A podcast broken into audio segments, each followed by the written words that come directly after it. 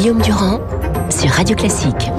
Challenge avec Guylaine Télémer. Il paraît que c'est vous qui parlez de Claire Chazal pour le ministère de la Culture. Je ne parle pas de vous, mais de votre journal. Ou même euh, Jean-Michel Jarre. Nous sommes avec Cécile Cornulet des Échos. Je suis ravi de vous accueillir euh, toutes les deux. Alors les spéculations, évidemment, ne sont pas forcément à l'honneur de la presse, car pour l'instant, on ne sait pas grand-chose. Mais en prenant de la hauteur, on peut considérer une chose, c'est que depuis le début du quinquennat, les relations entre le président de la République et les journalistes pour savoir ce qui se passe sont des relations extrêmement complexes, car si mes souvenirs sont bons, au départ, c'est même le mot qui avait été inventé par euh, ces communicants, c'est beaucoup trop complexe pour vous, les pauvres petits journalistes terre à terre euh, qui vous occupez de la situation. Alors, est-ce qu'on est en train de nous balader ou est-ce que tout est réglé, Cécile?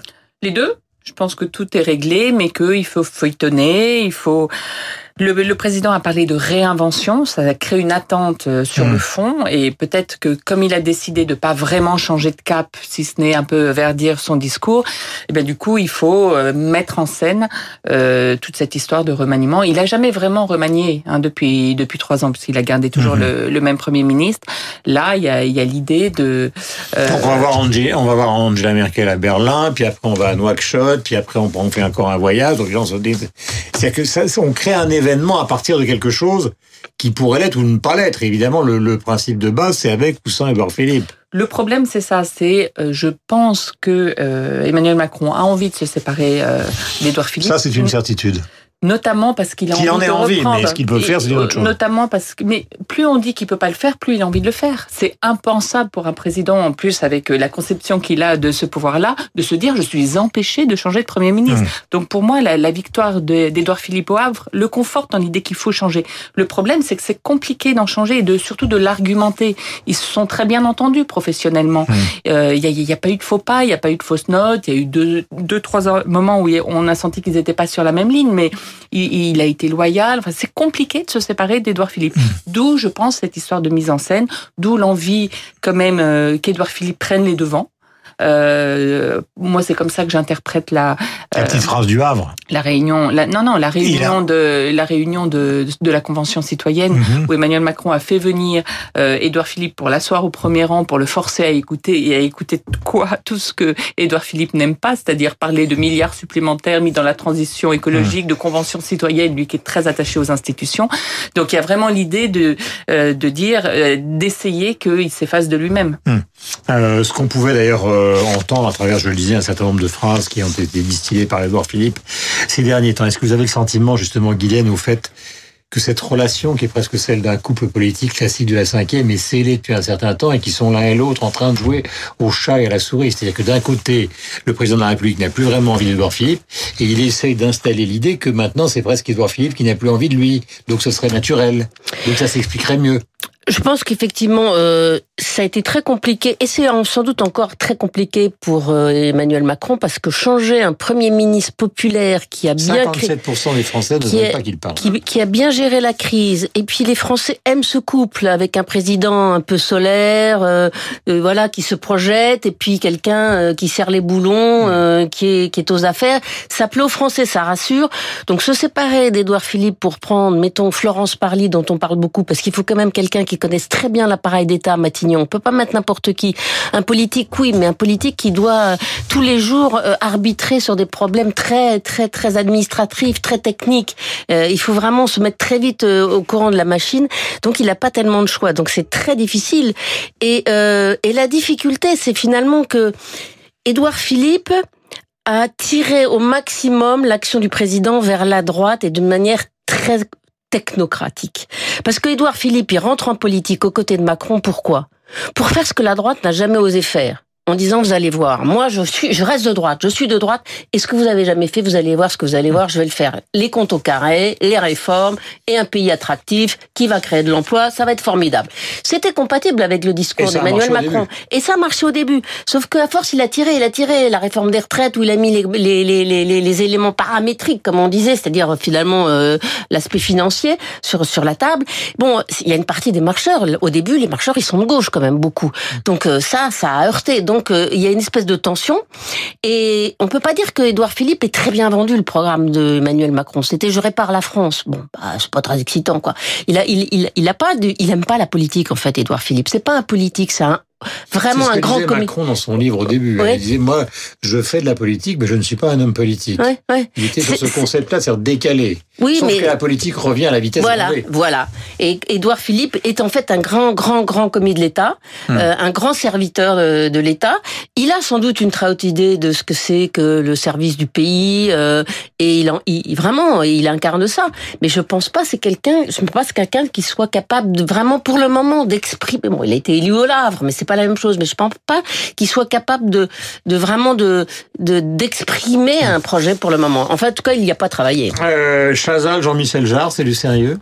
Oh, Comme tout, euh, voilà. J'aime euh, le sourire qui illumine ce visage magnifique Comme tous les potins euh, euh, de, de ce qui se passe en ville. Bon, voilà, on s'amuse. Ils s'amusent, ils, nous, ils se moquent de nous, ils nous baladent. Et ben nous, on s'amuse. Hmm. Voilà. Euh, dans le couple qui était celui de Nicolas Sarkozy, puisqu'il reçoit beaucoup de conseils, alors qui sont toujours à double tranchant avec Nicolas Sarkozy, parce qu'évidemment, on n'a jamais fait le deuil de ses ambitions. En tout cas, beaucoup de gens dans la presse considèrent que lui n'a jamais fait le deuil de ses ambitions, même euh, si des procès sont à venir.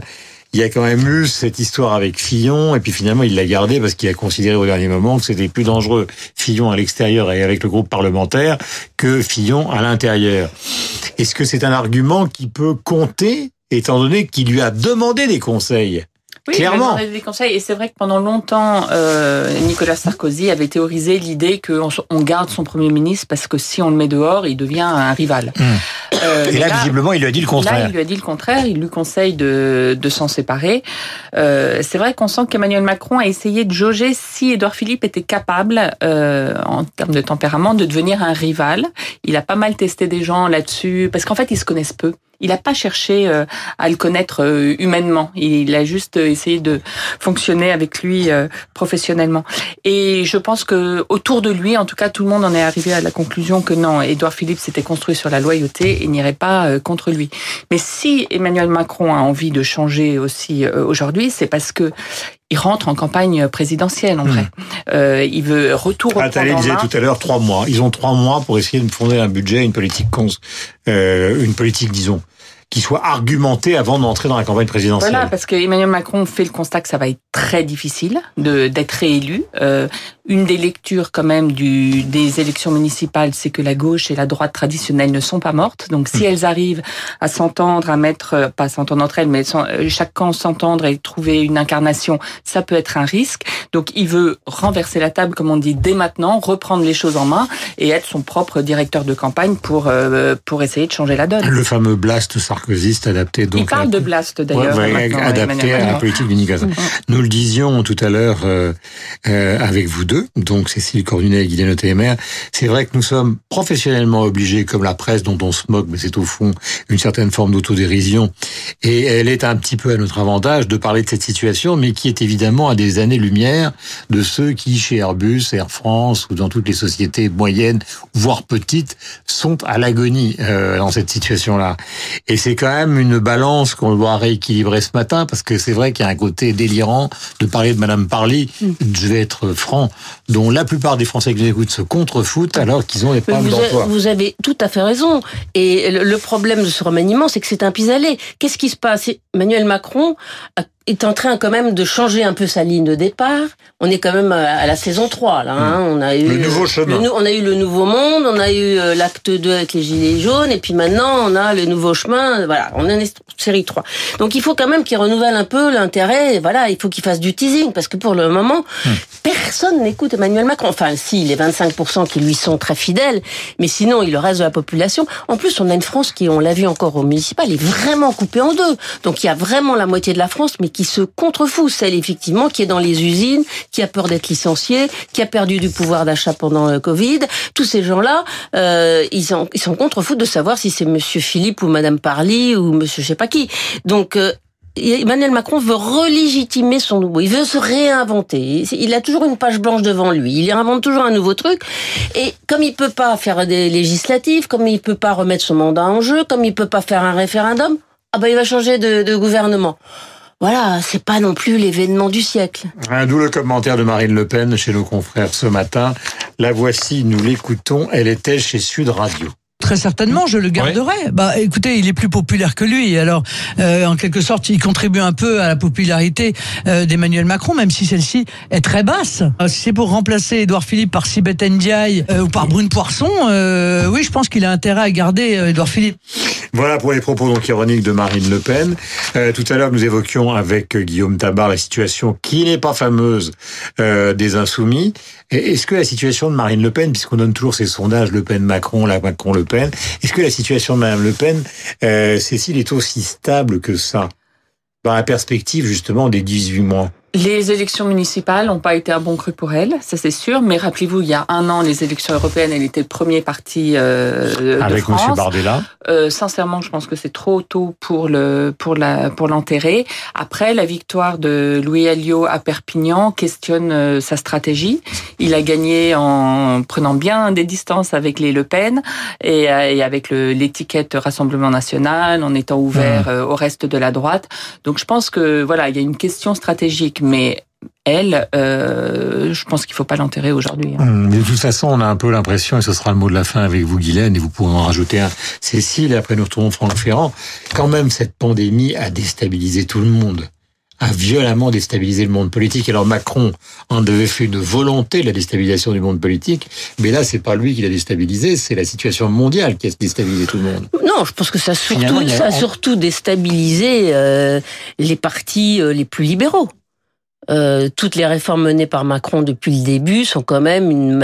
euh, voilà, L'objectif, c'était quand même un peu de réduire euh, l'État, de donner de la liberté aux De entreprises. faire de la droite avec une pancarte de gauche. Une- voilà, avec euh, des idées sur le plan social et culturel plus à gauche.